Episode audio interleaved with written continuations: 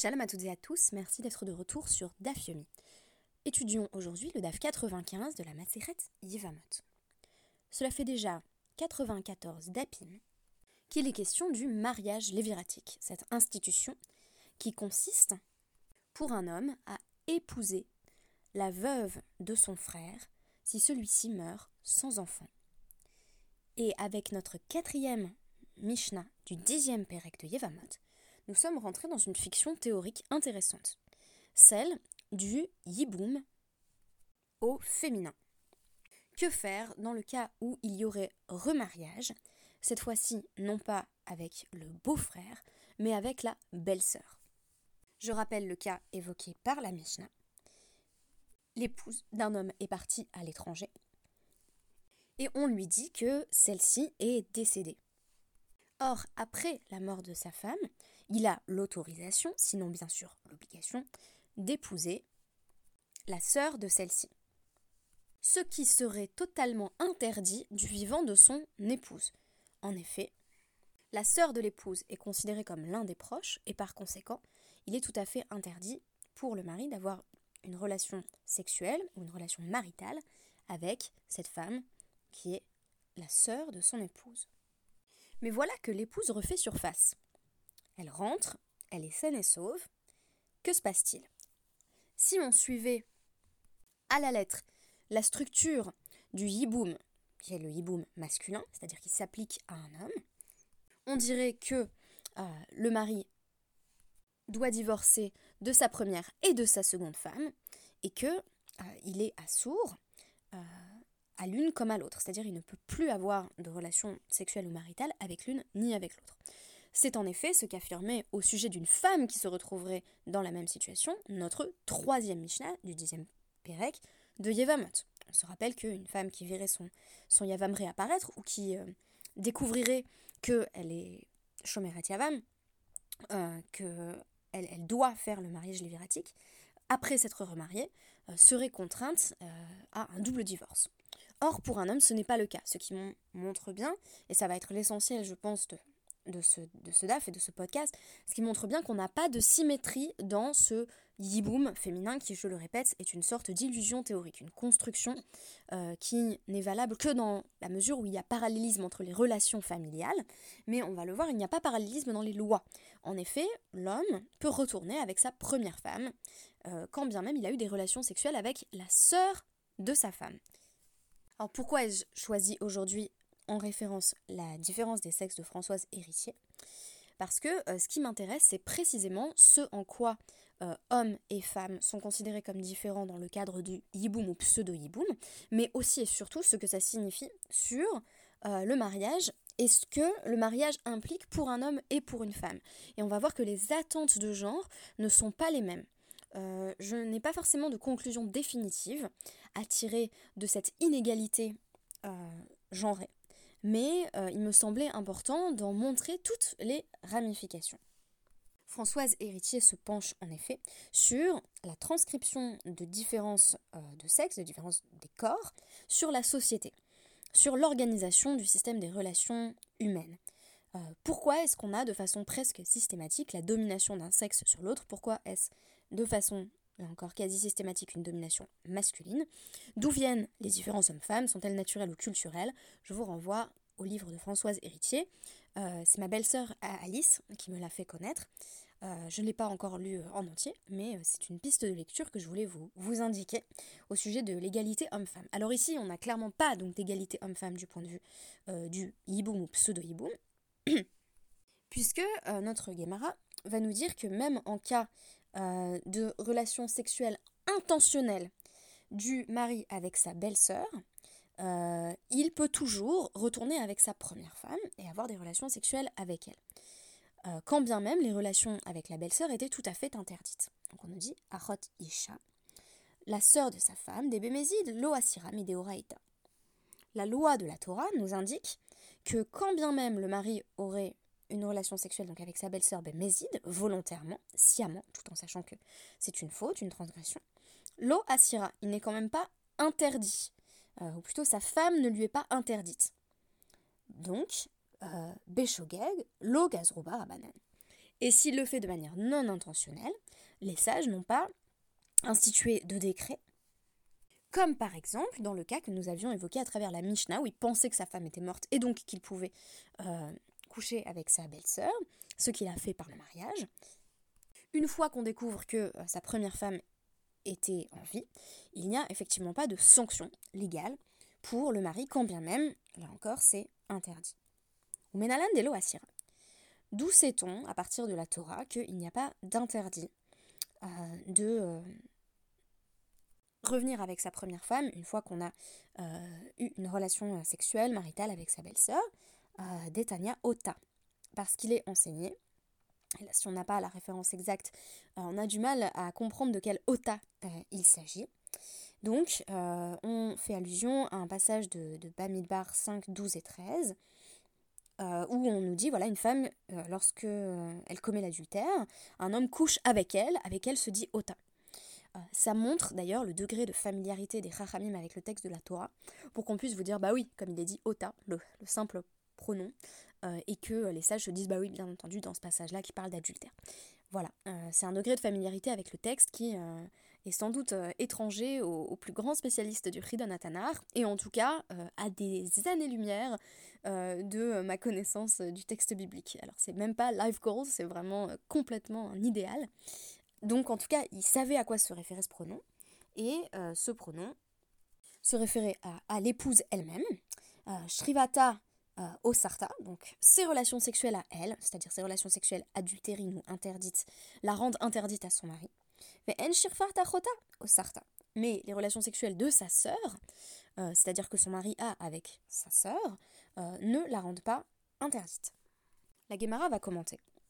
Si on n'avait pas eu ce pasouk, un calvachomer, c'est-à-dire un raisonnement a fortiori, nous aurait invité à penser que l'homme qui a eu des relations sexuelles avec sa belle-sœur devrait bel et bien avoir l'impossibilité de euh, retourner avec sa femme. Donc il devrait normalement y avoir réciprocité de l'interdit. En effet, ce qui est intéressant, c'est que dans ce passage de la Gemara, on va nous dire qu'il euh, y a des interdits différents ou plutôt des niveaux d'interdit, et que euh, le Isurbia de Eshet Ish, donc l'interdit en gros d'avoir des, relations sexuelles adultérines, euh, est un Isur calme, c'est-à-dire que c'est moins grave que euh, un Isurbia qui est grave, qui est Achot Ishto. Donc, on considère qu'il est encore plus grave de coucher avec sa belle-sœur ou avec sa belle-mère, c'est un exemple qui va aussi être donné dans la Gemara, que de commettre l'adultère.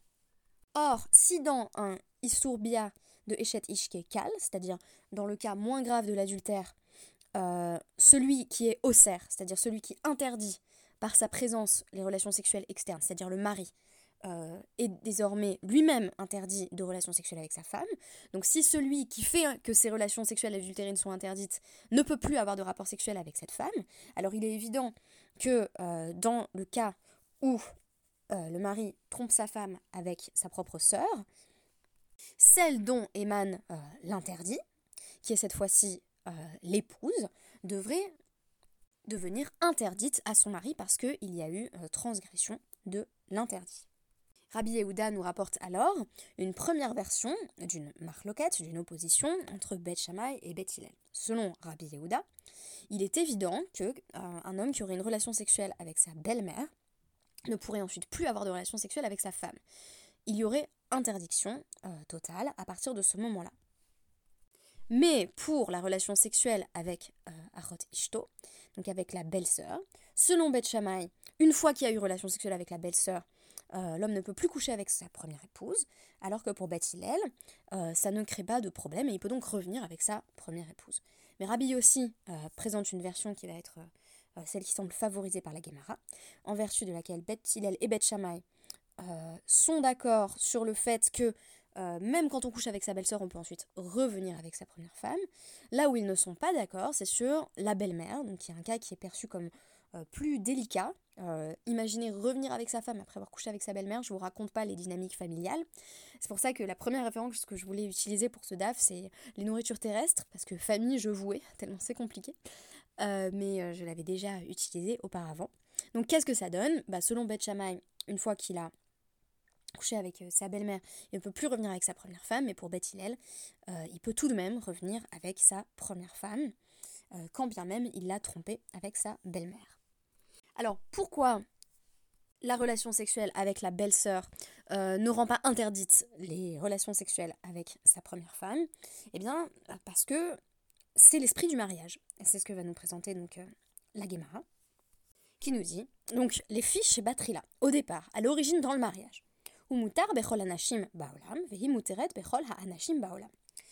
Le statut pré-mariage, c'est la disponibilité totale. Il peut épouser toutes les femmes de la terre et elle peut épouser tous les hommes de la terre.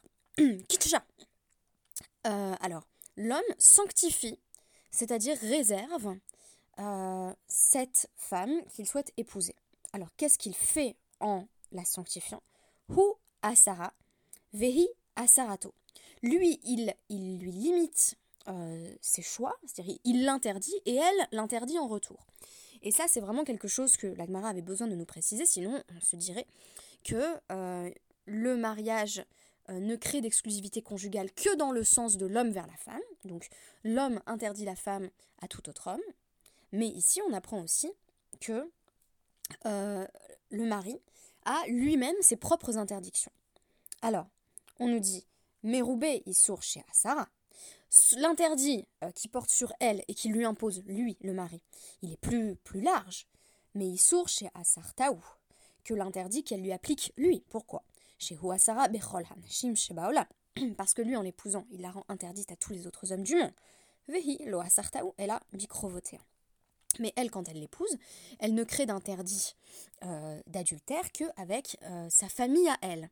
Donc il n'a plus le droit d'épouser euh, à partir de maintenant sa belle-mère ou sa belle-sœur, à moins que celle-ci n'en vienne à mourir. Donc on pourrait déduire, euh, là encore une sorte de calvachomer, euh, n'est-il pas logique que ce soit la loi? Umahu she asara bechol hanashim shebaolam, shgaga beasur la, eina neseret bemutarla. Donc, euh, elle, elle a l'interdiction de coucher avec tout autre homme sur la, sur la terre. Mais si, sans faire exprès, elle a une relation sexuelle avec quelqu'un avec qui elle n'a pas le droit d'avoir une relation sexuelle, donc elle a une relation sexuelle par erreur avec un autre homme que son mari, je sais pas, elle pensait par exemple que c'était son mari, elle reste permise à son mari. Donc hi, shelo asartaou et la bikrovotea, shogeg beasurlo, einodin, shelo bamutarlo.